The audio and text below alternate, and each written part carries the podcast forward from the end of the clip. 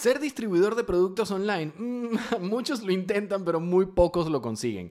Para que tú seas de los exitosos, te hemos preparado este super episodio en el que vamos a repasar todas las claves que necesitas conocer para tener una tienda online de distribución de productos que sea rentable y eficiente. Desde cómo funcionan y qué requisitos legales te van a pedir los mayoristas hasta cómo contactarlos, pasando por cómo hacer un plan de negocio, qué márgenes debes manejar y cómo debes controlar toda tu logística y tu inventario. Hoy nos convertimos en distribuidores de productos. Arrancamos. Si quieres saber más sobre este y otros temas, visita el blog de Shopify en español. Y si ya estás listo para lanzarte a la aventura de emprender online, pues disfruta de 14 días de prueba gratis con Shopify sin necesidad de introducir tus datos bancarios. El link te lo dejamos en la descripción. Hola, hola, hola a toda la comunidad de Shopify en español. Aquí estamos en el episodio, creo, si los cálculos no me fallan, 12 más 1, vamos a decir. ¿Cómo estás, Pancho? Muy bien, muy bien, gracias. Aquí andamos ya listos para, para seguirle. Así es, así es. Oye, y hoy se viene un súper episodio porque vamos a hablar de un tema del que mucha gente habló durante mucho tiempo y fue como el santo grial del e-commerce, ¿no? la distribución de productos online, ¿no? Cómo convertirse en distribuidor de productos online. Pero, pero vamos a empezar eh, por el principio, ¿no? Eh, ¿qué, es esto? ¿Vale la pena? ¿Es rentable? ¿Tiene sentido? ¿Cómo funciona? Ok. Eh, pues mira, la, la, distribución de productos creo que es una manera como elegante de decir compra y venta, ¿no? O sea, compra y venta de, de, productos. Entonces, con, con, ciertas particularidades, ¿no? O sea, tú al convertirte en un distribuidor, primero que nada, pues te enfocas en un solo proveedor, en una sola marca eh, y, recibes eh, algunos beneficios por, por estar comprando en, mayoreo. Eh, dígase descuentos por volúmenes, facilidades de pago. En ciertos, en ciertos casos puedes también hasta negociar exclusividades y, y por ejemplo, un distribuidor máster viene siendo también alguien que le puede vender a otros distribuidores y, marginar también, también con eso. Eh, pero bueno, a final de cuentas es eh, comprar un producto que ya existe, que ya tiene marca, eh, y, después venderlo ya sea al cliente final o, o, a otros distribuidores. Cuando dices marginar, es ganar con el margen, ¿no? Exactamente, marginar. No, no dejármelo botado por ahí marginado, ¿no? Exactamente, marginar en el, en el mundo acá del, de las ventas es eh, que tú tienes una, una utilidad, eh, o sea, también tienes un margen sobre lo que le vendes al, al, a tu distribuidor hacia abajo, ¿no? O sea, esto es lo que hacía Marco Polo con los camellos, pero con computadoras, ¿no? Exactamente. Sí, sí, sí. Es, es eh, ahora sí que la, la, la, la, forma no cambió, lo que cambió otra vez es el medio, ¿no? esto se, se, viene haciendo desde hace muchísimos años, desde toda la historia, yo creo, o antes de la historia, prehistórico. Eh, pero, pero ahora ya es, eh, ya, ya se, se, hace también a través de los medios digitales. Oye, Pancho, ¿y, qué requisitos tiene que tener una persona para poder convertirse en un distribuidor de productos online? Normalmente lo, lo, que te piden, y esto es una de las cosas que yo te recomiendo que preguntes primero, es una, una compra mínima, ¿no? Eh, obviamente habrá, habrá vendedores o mayoristas que te van a pedir eh, por ahí, eh, no sé, información legal, información contable, eh, que, cumplas con, un, con algunos requisitos de alta como cliente. en algunos casos son bastante extensos, en otros casos, los más modernos, literal, por ejemplo, nosotros compramos en, tiendas Shopify, o sea, tú entras a una, a una tienda en línea, te registras, creas, o creas tu cuenta como usuario, te piden que llenes un formulario y automáticamente ya te, te registran como, como distribuidor y tú puedes comprar como cualquier cliente, eh, pero pues con descuentos, eh, con algunos descuentos. Pero bueno, sí hay otros eh, que todavía siguen haciendo los protocolos, ¿no? Un poquito más, más old school y no está mal. pero sí, el, ahora sí que el punto medular es que normalmente te van a pedir una primer compra, una compra mínima para poder activarte como, como distribuidor, ¿no? Si, si solamente vas a comprar un artículo eh, o dos artículos, pues entonces no eres un distribuidor, eres, el cliente final y, solamente te quieres aprovechar de, de, un, de un, descuento por, por mayoreo, medio mayoreo. E, es decir, aunque, aunque de repente luego tú lo revendas, ¿no? La realidad práctica es que si compras uno o dos, por mucho que tú luego se lo vendas a otro, pues no, no estás cumpliendo con ese, con ese mayorista, ¿no? Con ese mayoreo que es necesario, que es el volumen. Aquí hay un tema de volumen, hay que comprar volumen, ¿no? Exactamente, exactamente. Y, y muchas veces eh, no, no, creas que tampoco el volumen eh, tiene que ser, eh, creo que nos quedamos con estas ideas de, no, pues tiene que ser un contenedor, ¿no? Sí, la gente se imagina un barco viniendo ya de China cargado, ¿no? Exactamente, exactamente. Y no necesariamente. por ejemplo, yo el, el, último, la, última empresa que, que, lanzamos como distribuidores, la, la compra mínima eran tres unidades por cada SKU. Eh, y eran como 10 SKUs. a final de cuentas, fue una, creo que era una compra como de 30, 30 unidades. O sea, ni siquiera es una, eh, es, es, una cantidad mínima eh, que, o sea, que te, que te obliga a arriesgar muchísimo capital. Y, y, eso es lo primero que pregunto yo siempre es eso. Oye, ¿tienes plan? cuando veo una marca, que ahorita nos vamos a meter a eso, pero cuando veo una marca que me interesa, lo primero que les pregunto es, oye, ¿tienes plan de distribución? Y, cuáles son las condiciones. Eh, y, por condiciones, cuál es el, mínimo. Eh, siempre me interesa saber si tienen posibilidades de, exclusividades, ya sean nacionales o regionales. Em, pero bueno, todo parte del mínimo. Si el mínimo es un contenedor y, no cuento con ese capital, pues ya, mejor no. claro, claro. Oye, Pancho, pero eso es más o menos el estándar, ¿no? A nivel de lo que el mercado suele pedir, suele demandar. Pero a nivel personal, el que nos esté escuchando ahora, el emprendedor, antes de meterse en, este, en esta aventura, eh, tiene que tener también unos requisitos, ¿no? Como por ejemplo eh, la experiencia, me imagino, ¿no? Porque a mí no se me ocurriría meterme en un sector como distribuidor del que tengo cero conocimiento. ¿O sí se puede? ¿Cómo funciona esto? Eh, mira, o sea, sí se puede, pero si es tu primer emprendimiento. Pero no se debe. Ajá, o sea, si es, si es tu primer emprendimiento, eh, a ver, aquí lo, lo, hemos repetido muchas veces. O sea, si, si estás emprendiendo, quiere decir que ya te estás metiendo en problemas, en el buen sentido, ¿no? O sea, hay, hay, tiene, tiene sus complejidades. Entonces, si a esas complejidades y, y a, esa, a, todas esas cosas, esos factores que desconoces eh, a la hora de emprender, que es, es parte, eh, van, van de la mano el emprendimiento con eh, un camino oscuro donde no sabes qué sigue eh, y, siempre piensas que vas dando pasos en falso. Eh, bueno, si a eso le añades el, desconocimiento del producto, del nicho, del cliente, pues... De la competencia inclusive, ¿no? Ajá, exactamente, se te va a hacer, se te puede hacer todavía mucho más complicado de lo que normalmente ya es. Entonces ahí sí se recomienda que tengas experiencia. Y por experiencia no quiere decir que ya lo hayas vendido antes, no quiere decir que, eh, o sea, que, ¿sabes? O sea, como esta experiencia laboral, no, no, nos referimos a eso, sino, eh, oye, si, por ejemplo, se me ocurre un, amigo, eh, tiene una tienda de, patinetas, ¿no? De, skate. pues por lo menos que tú seas un skater, un skater, que, tú, que tú sepas cuáles son los productos que funcionan, cuáles son los niveles, cuáles son las marcas, eh, cómo, vender, cómo, o sea, qué es lo que le interesa a, tu nicho, dónde encontrarlos, cómo hablarles, o sea, que tengas esa, esa experiencia eh, acerca del producto eh, y, de, y de la, del nichito al que te estás metiendo, te va a ayudar a que eso ya por lo menos no te preocupe, sino y, y que te ocupes de todo lo demás que tiene que ver con el emprendimiento. Eso, eso nos lleva a otro gran tema, ¿no? Otro de los grandes mitos de esto, ¿no? El tema del networking. Antiguamente ser distribuidor, pues tenías que tener contactos, tenías que tener networking ahí. ¿Eso sigue siendo así, Pancho? Hoy en día ya eso no, no, no nos afecta.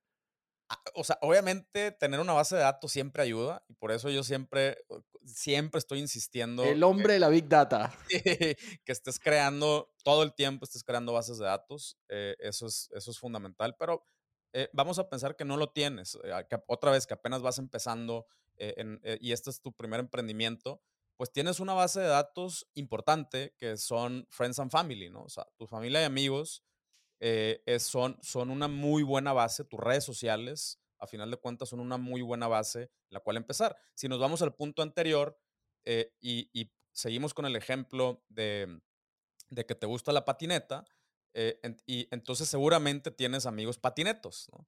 Y, por ahí puedes empezar. Eh, puedes empezar a hacer research, puedes empezar a, o, simplemente a acomodar ciertos productos eh, directamente con ellos.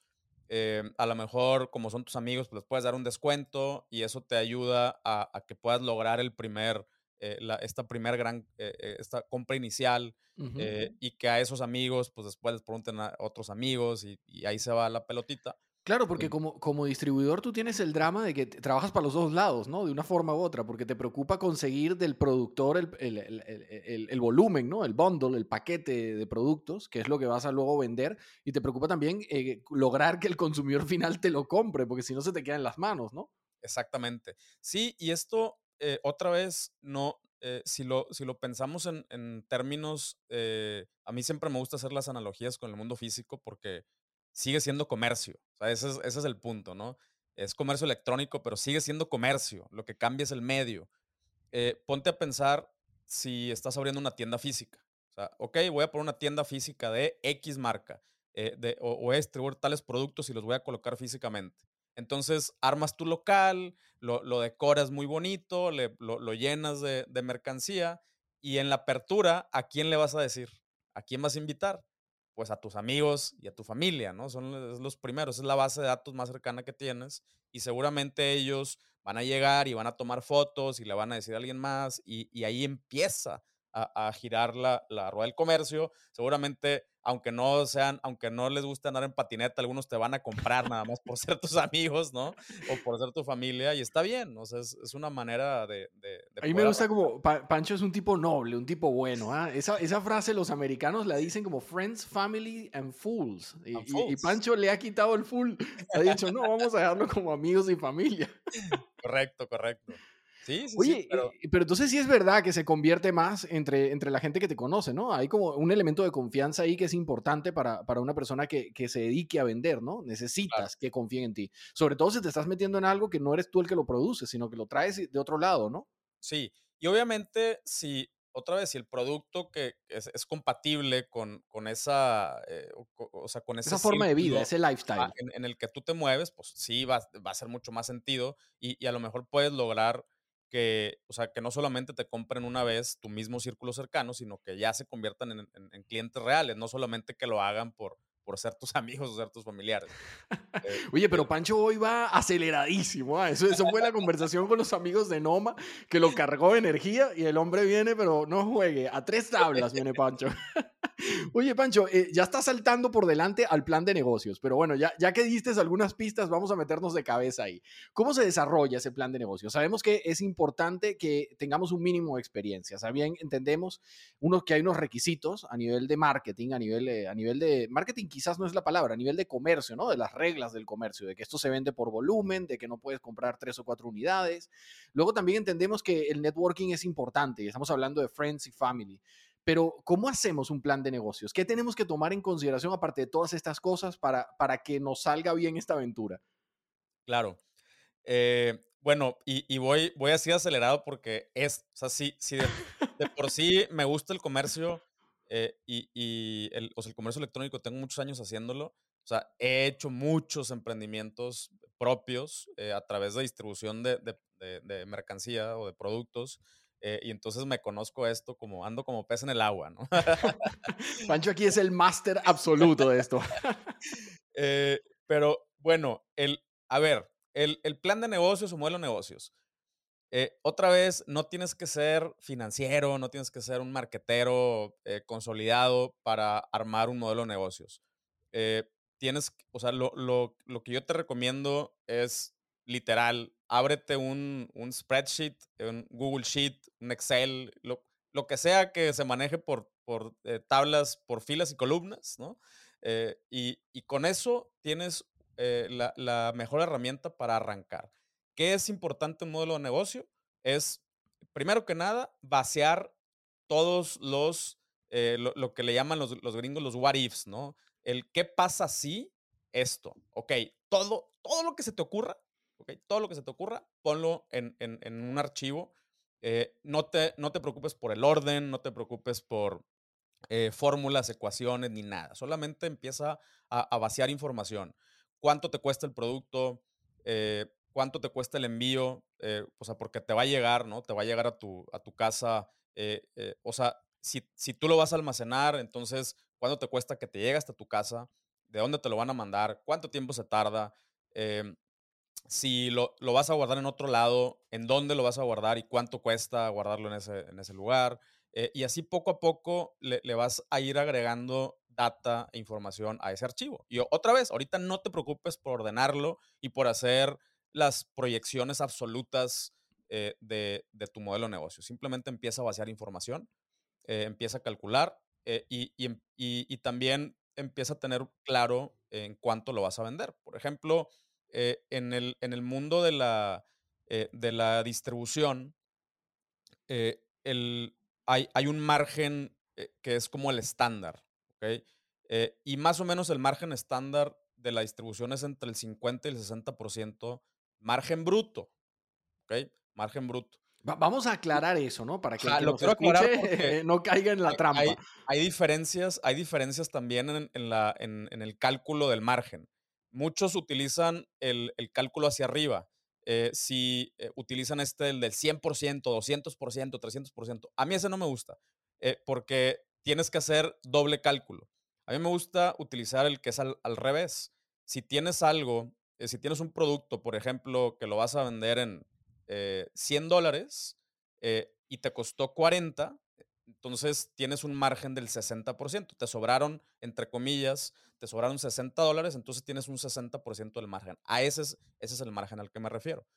Eh, y, el, y, el, margen bruto quiere decir que no, o ahorita no estás incluyendo ningún tipo de gasto o costo adicional más que lo que te cuesta el producto tenerlo en tus manos, ese es el costo del producto, versus el precio final al que lo vendes.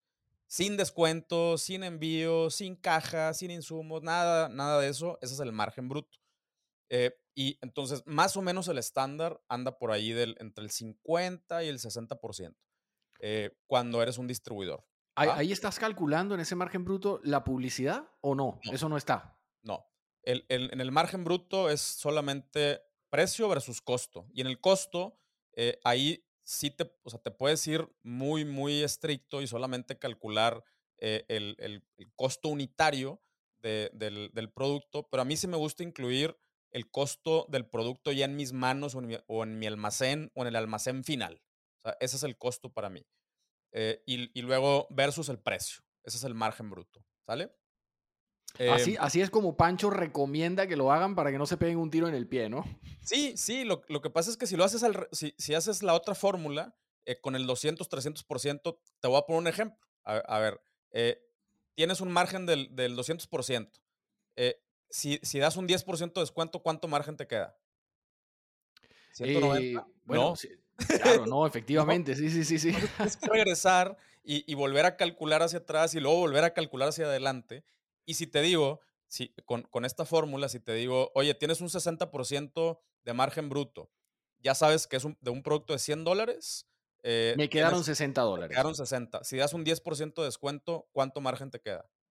Pues 50 me quedan, ¿no? Exactamente, te queda el 50. Entonces es mucho más fácil eh, hacer, eh, hacer cálculos y, y, pensar, obviamente, es algo que te va a servir ya en términos de operación, pensar en promociones, ya sabes, oye, si, más o menos me cuesta el 5% de envíos y más o menos me cuesta el 5% de, de, procesamiento, eh, entonces si doy un 10%, pues me, como quiera me queda un 30% de, margen. O si junto un producto con otro en un bundle y cada, a cada uno le doy un 10%, pues me queda tanto. Es mucho más fácil hacer los cálculos de esta manera. ¿Cuál, es eh el margen que, que debería uno buscar? Así como para estar seguro, ¿no? Que decir, mira, yo debería tener, no debería meterme, o mejor dicho, no, ¿en qué no debería meterme? No debería meterme en un producto que me deje un margen de 15, de 20. ¿Cuál es el margen seguro? ¿Cuál es el nivel donde tú dices, pues a partir de aquí puede ser negocio? Claro, mira, ahí, ahí va a depender mucho el, el promedio de ticket, pero si nos vamos a un promedio, al, al promedio de ticket promedio, este, que, que en Estados Unidos más o menos son como 60, entre 60 y 70 dólares eh, y es muy, muy similar acá en, en, Latinoamérica y seguramente en Europa también. Lo que es el equivalente en España a un cuarto de tanque de gasolina en este momento. Más o menos, más o menos, sí, exactamente. Eh, ese es el promedio de ticket, ¿no? Entonces, eh, si tienes un, un, promedio de ticket como promedio de la industria, yo no te recomiendo que estés por debajo del 50% margen bruto si eres un distribuidor, porque hay muchos costos relacionados ¿cómo lo vas a mandar? Eh, ¿Dónde lo vas a almacenar? Gastos publicitarios, eh, empaques, o sea, todo lo que son insumos para, para em, empacar, descuentos que das, plataformas, si haces, si, si, tienes gente que te ayuda, diseño y esto y lo otro, pues todo lo que tenga que ver con, con la creación de contenido. Entonces, todo eso le va, le va, le va comiendo ese margen. Le va comiendo ese margen y, y, vas, o sea, puedes llegar a un punto en el que, como decimos acá en México, te salga más caro el caldo que las albóndigas. ¿no? Eh, entonces, eh, no, obviamente en un negocio, pues no, no, no, no quieres eso.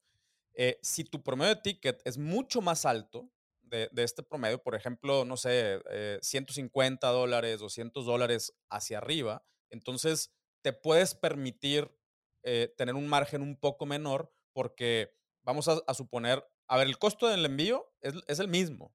Es lo mismo mandar, eh, no sé, una, una bolsa de, papitas y, mandar un iPhone. O casi te va a costar lo mismo. Entonces, solamente que, si, le, si calculas el, porcentaje de, de lo que te va a costar el envío respecto al precio de un producto promedio, o, si lo calculas respecto a un celular, pues el porcentaje que, te estás gastando es muy poquito. Y así aplica para todo, el costo de adquisición de cliente, eh, todos estos gastos a mayor ticket eh, le comen un menor porcentaje. La, mayoría de esos gastos son, son, más o menos iguales, ¿no? Independientemente de lo que vendas, ¿eh? como bien lo decías, independientemente de que vendas una bolsa de papitas que que vendas un iPhone de última generación.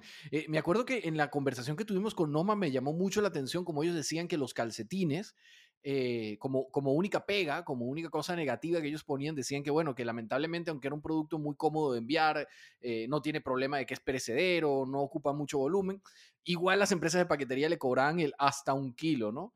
Eh, es eso, ¿no? Lo que estás hablando. O sea, vendas una bolsa de papitas o vendas un teléfono, te cobran hasta un kilo y es más o menos lo mismo. Sí, el, el, estándar es un kilo, ¿no?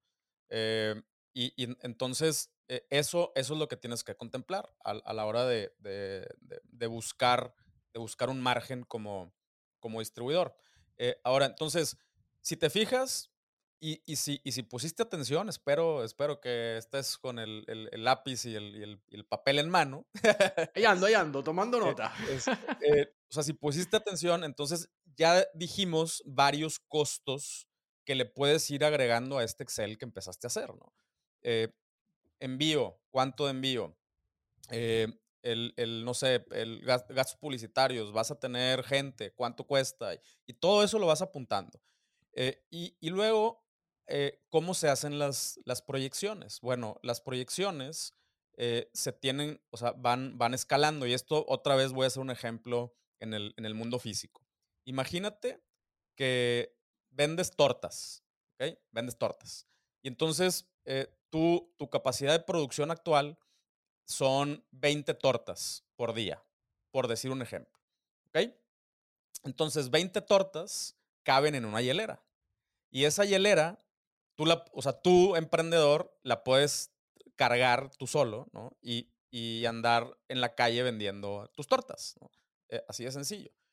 Eh, y, y, donde cometemos el error los emprendedores es pensar que que yo puedo irme a 10x o 100x y eso va a seguir siendo exactamente lo mismo. Entonces, ¿cuál es el problema?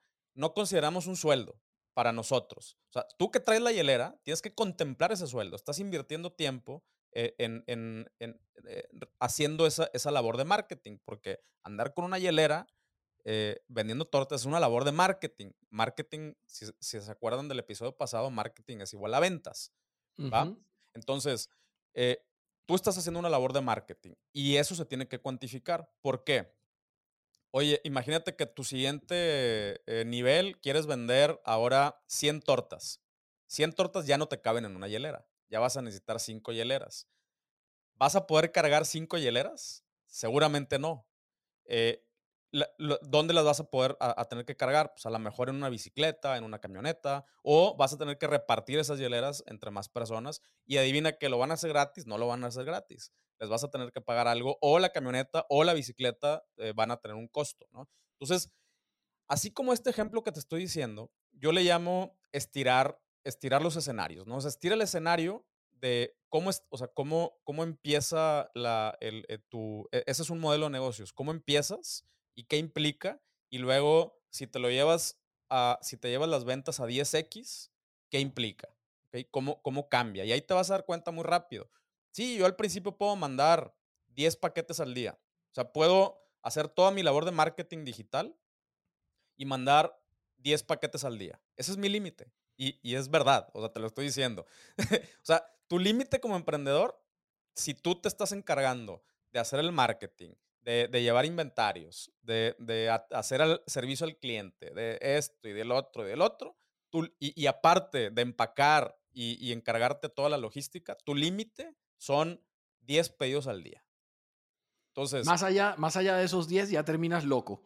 Sí, sí, o sea, ya no es, no es sostenible.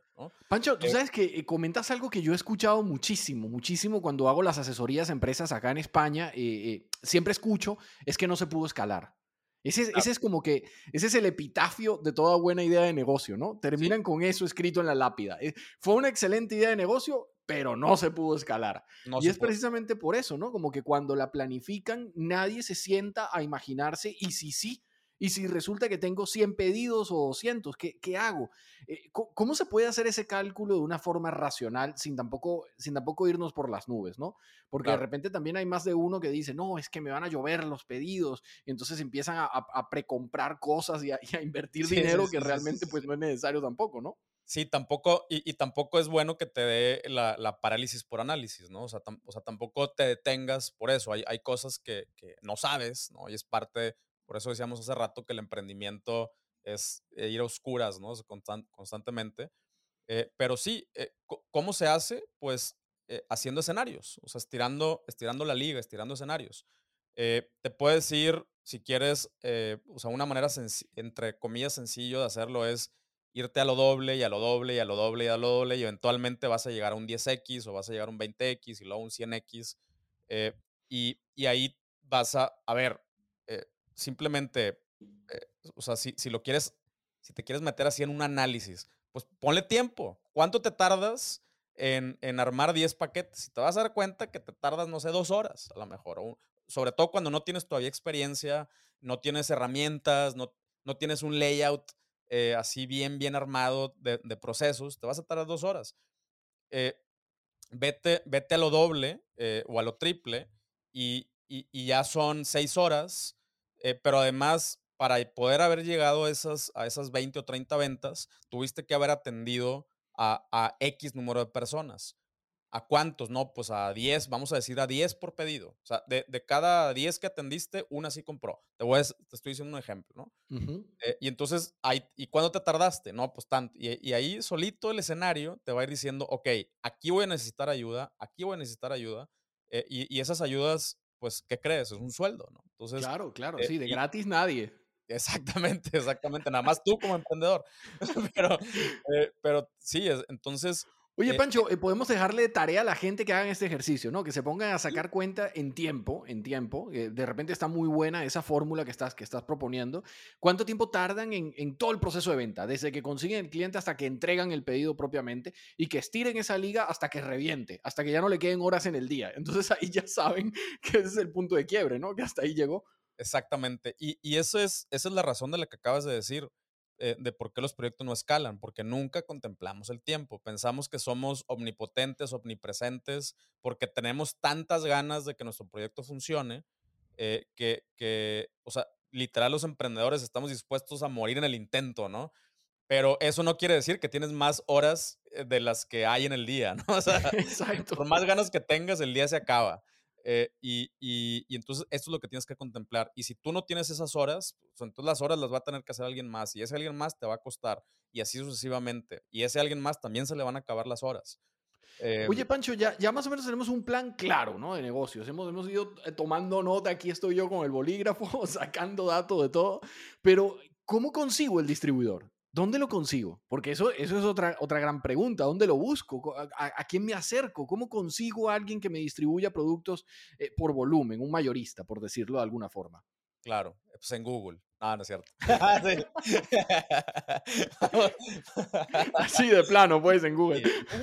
No, no es cierto. Mira, eh, creo que lo, lo primero, lo, lo, primero que tienes que hacer es, y, y, va, a sonar, va a sonar un poquito eh, como holístico eh, y, por no decir fumado, ¿no?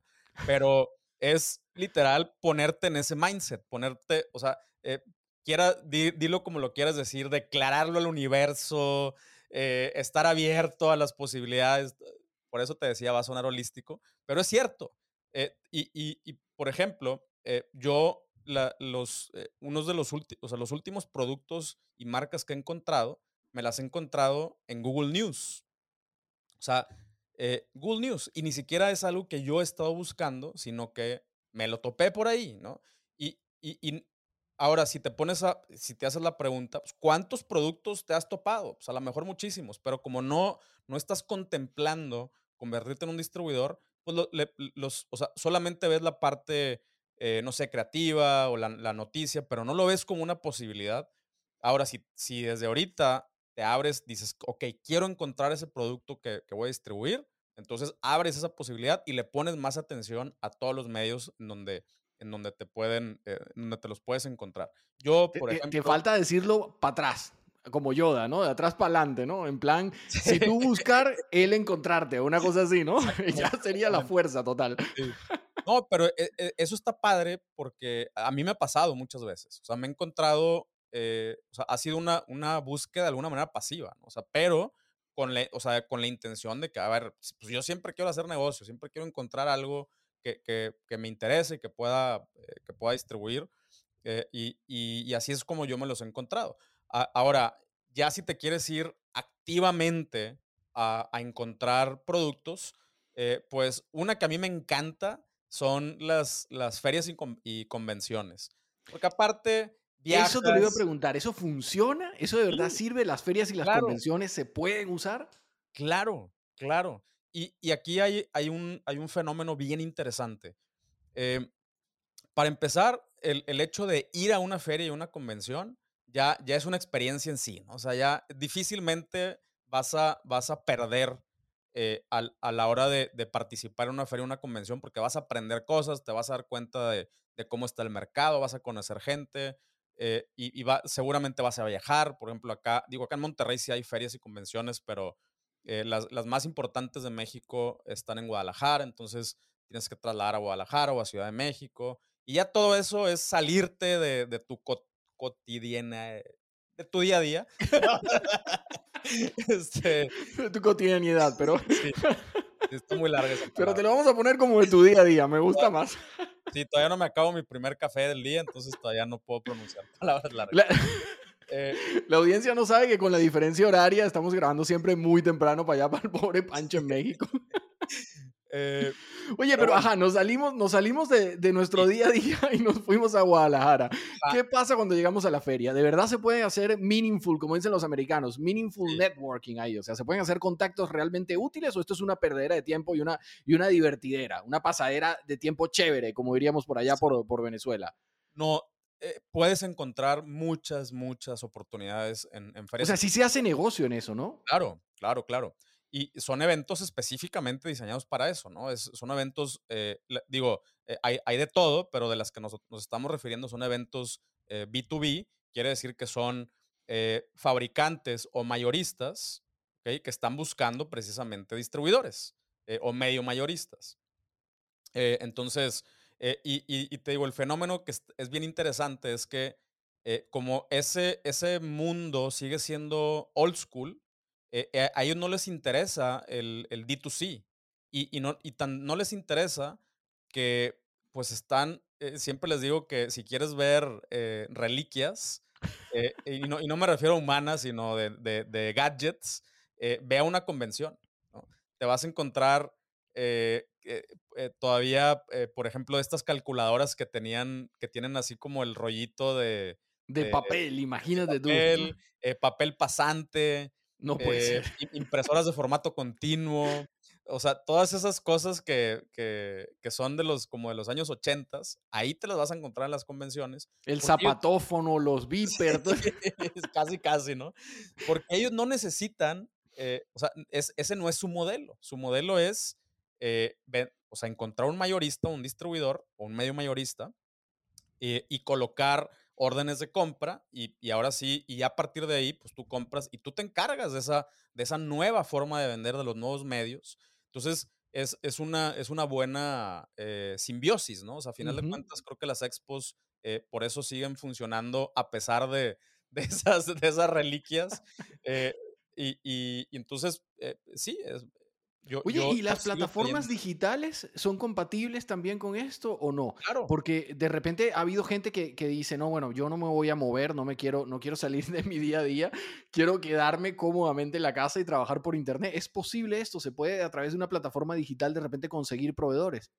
Totalmente, totalmente. Aquí lo único que te recomiendo es que hagas un, eh, a, lo que se le llama en el mundo del negocio un due, due diligence, o sea, investiga muy bien la Hazte la tarea, ¿no? Exactamente, haz la tarea, eh, revisa cuáles, o sea, si tienen otros distribuidores, otros clientes. O sea, lo mismo que harías con una tienda eh, de B, 2 c hazlo con una tienda B2B, con una plataforma B2B. Eh, haz tu trabajo, checa reseñas, pregunta, pide muestras y, todo, ¿no? Te vas a dar cuenta muy rápido, por ejemplo, si, si pides información acerca de, de, o sea, los mínimos y te contestan dos semanas después, pues ya te puedes dar una, una muy buena idea de cómo está su servicio al cliente eh, y esos mismos problemas los vas a tener cuando sea su cliente. Entonces funciona acá eh, eh, casi igual, pero sí, las, yo, de hecho, mi, uno de mis primeros negocios, yo todos los insumos, o sea, porque nos dedicamos también a la fabricación y a la transformación de, de insumos, yo ya los compraba en plataformas digitales, ¿no? Eh, y, pues nos, echamos el research y todo de cuáles son las mejores y, y las seguimos utilizando tanto para, eh, pues sí, también te puse el ejemplo hace rato, ¿no? Ya hay muchas en las que solamente creas una cuenta y haces tu lista de shopping y te lo mandan y ya tú te llega y lo revendes. Por ahí, para la gente que nos está escuchando y que nos está viendo, vamos a hacer probablemente un capítulo especial de plataformas digitales, porque es que esto es un mundo aparte, ¿no? Eh, sería demasiado ponernos ahora a decir, no, Pancho, recomiéndame una u otra, porque va a ser eterno esto. Pero sí creo que, sí creo que puede ser interesante para que, para que más o menos tengan un poquito de idea, porque Pancho lo domina el mundo de la plataforma digital, eh, pero mucha gente no, y, es, y de verdad que es una jungla, ¿no? Eso. Sí, sí, sí. De hecho, sí. Oye, oye, Pancho, Pancho así, la, la, mirada de Vietnam, recordando aquellos momentos. sí, sí, sí, sí. Oye, Pancho, y para el más aventurero, el que dice, mira, yo sí me quiero lanzar, quiero salir de mi casa, quiero ir directo al fabricante. ¿Cómo es el tema con los fabricantes? ¿Esto es una opción hoy en día o esto es una locura? Irse directamente al fabricante a buscar hacer ese negocio con él directamente. Claro. Es, es una, e, es, es, algo muy similar que, que con las convenciones. Eh, es, es, esta relación simbiótica en la que el fabricante, eh, pues imagínate, toda su atención está en hacer que su fábrica funcione, en mejorar procesos de producción, tiene sus propios problemas eh, legales, contables, de insumos, de abastos, de todo esto. y, y, es lo mismo, o sea, tú puedes llegar con un fabricante y, y igual decirle, oye, yo te compro tal volumen, eh, con tales condiciones. Y sí, la, ventaja de, obviamente, de hacerlo en una expo, una convención, pues es que van a estar muchos juntos, pero igual, eh, digo, no, no, sé, no sé cómo sea allá, pero acá en México, eh, las, los, los tipos de fabricantes sí están muy regionalizados. O sea, tú sabes que si quieres comprar textiles, vas a una zona. Si quieres comprar ya ropa, vas a otra zona. Si quieres comprar zapatos, vas a otra zona. Entonces, eh, afortunadamente para, para el distribuidor puedes encontrarlos juntos y entonces organizar visitas eh, eh, a, varios, a varios posibles proveedores. pero sí, esa es una manera, y de hecho, pues así es como lo hicieron los de Noma, otra vez recordando a los amigos de los calcetines. Ellos Mandamos un abrazo grande a los amigos de Noma. Claro, claro. E, ellos se fueron de fábrica en fábrica hasta que encontraron el, el, pues el fabricante perfecto, ¿no? Oye, aquí más o menos es igual, Pancho. eso está regionalizado, hay, hay sus zonas donde se producen ciertas cosas. Eh, pero bueno, también está el añadido el tema de la denominación de origen, que, también sería como para otro episodio, ¿no? Hay ciertos productos artesanos que eh, necesitan ser producidos en una región en específico para conseguir el certificado de eh, origen de la Unión Europea. Eh, el certificado de denominación de origen protegido, el DOP. Y eso pues hace toda la diferencia en el mundo entre si quieres vender o no, ¿no? Depende de lo que escojas. Si escoges ciertos tipos de aceite de oliva, como no lo tengas, no vas para ningún lado, igual con ciertos tipos de queso, etc. Eh, en México me imagino que tienen cosas similares también, ¿no? Sí, sí digo, acá creo, que la referencia internacional, pues el tequila, el tequila es una denominación de origen de una zona muy específica en Jalisco con algunos. O sea, no, no, no en todos lados, no todo el agave saca tequila, ¿no? O sea, hay un tequila en específico. Sí, o sea, tequila es una denominación de origen. Eh, o sea, puedes sacar un líquido alcohólico del, del, agave en otros lugares, no es tequila, ¿no? Eh, pero es una denominación de origen. Bueno, eh, lo certifico porque en Venezuela eh, lo hacemos, se llama cocuy, de hecho no le llaman tequila, pero es, es, es sacado del agave, exactamente, no exactamente igual, pero es, la, idea es la misma, más o menos, y, y, pega más o menos parecido también. Oye, Pancho, ya vamos por el minuto 39, eh, normalmente siempre digo el tiempo aquí, pero luego cuando la gente nos ve en YouTube, lo ve diferente, ve otro, otra marca de tiempo distinta, eso es producto de toda la edición que llevamos, hay, hay veces que se extiende, que se reduce, etc. El caso es que estamos cerrando ya. Así que cuéntame, Pancho, con un consejo final, ¿qué es lo que debería tener presente una persona que quiera convertirse en eh, distribuidor de productos online? ¿Cuál sería tu super consejo, tu Pancho frase para cerrar este episodio? Claro, eh, pues creo que el, resumen es, eh, si es tu primera vez siendo, siendo un emprendedor, vete por algo que conozcas. esa es, una... esa es una clave desde mi experiencia. Eh, como, como dijimos, es suficientemente complejo el mundo del emprendimiento, entonces eh, vete sobre algo que, conozcas. Eh, no tienes que ser un ultra experto, pero sí, sí que conozcas del producto, de la industria, que te muevas, que te puedas mover en esos nichos. y, siempre ten en mente que así como hay personas que estamos dispuestos a, distribuir o comprar productos para revenderlos y llegarle directamente al cliente final, también siempre, en todo el mundo, en todo momento, hay fabricantes, hay mayoristas que están dispuestos a, encontrar gente como tú. Entonces pierde ese miedo. O sea, no creas, eh, eh, así como, como tú eh, estás buscando, créeme que hay muchos que te están buscando a ti. Entonces, piérdele ese miedo. atrévete a levantar el teléfono. ya me vi, ya ahí, se, ahí delaté mi edad, ¿no? pero, pero sí, muchas veces ponte a pensar que, esas personas se mueven todavía eh, eh, por, ese medio, entonces levanta el teléfono, escribe correos, pregunta. Eh, a ver, no, no, no pierdes nada por, por simplemente solicitar información. Yo lo hago todo el tiempo, así. De hecho, uno de, mis, de mis mejores emprendimientos, creo yo, fue, estábamos 11 de la noche viendo Google News, mandé un mail, oye, me interesa saber tu no sé qué, términos y mínimo y ta, ta, ta. Se me olvidó. Una semana después me llega un correo, me mandan las condiciones y yo, órale, y lo hicimos y nos fue espectacular con, con esa marca, ¿no? Entonces, eh, no pierdes absolutamente nada por preguntarle a mil gente. Eh, no, no, se van a ofender si después no les contestas, ni mucho menos. Como, como te digo, así como tú buscas, ellos también están buscando y ahí es donde está la, la, esta relación simbiótica eh, y la magia de la, de la distribución. Muchas gracias por acompañarnos en Masters del e-commerce. Los esperamos en el próximo episodio y les recordamos que si desean conocer más información sobre el mundo del emprendimiento online y del e-commerce, pues pueden visitar el blog de Shopify en español. Y si ya están listos para lanzarse a emprender online, pues qué mejor que hacerlo de la mano de Shopify y disfrutar de 14 días de prueba gratis sin necesidad de introducir ni sus datos bancarios ni su tarjeta de crédito. Les dejamos el enlace a la prueba gratis aquí en la descripción de este episodio. Hasta la próxima.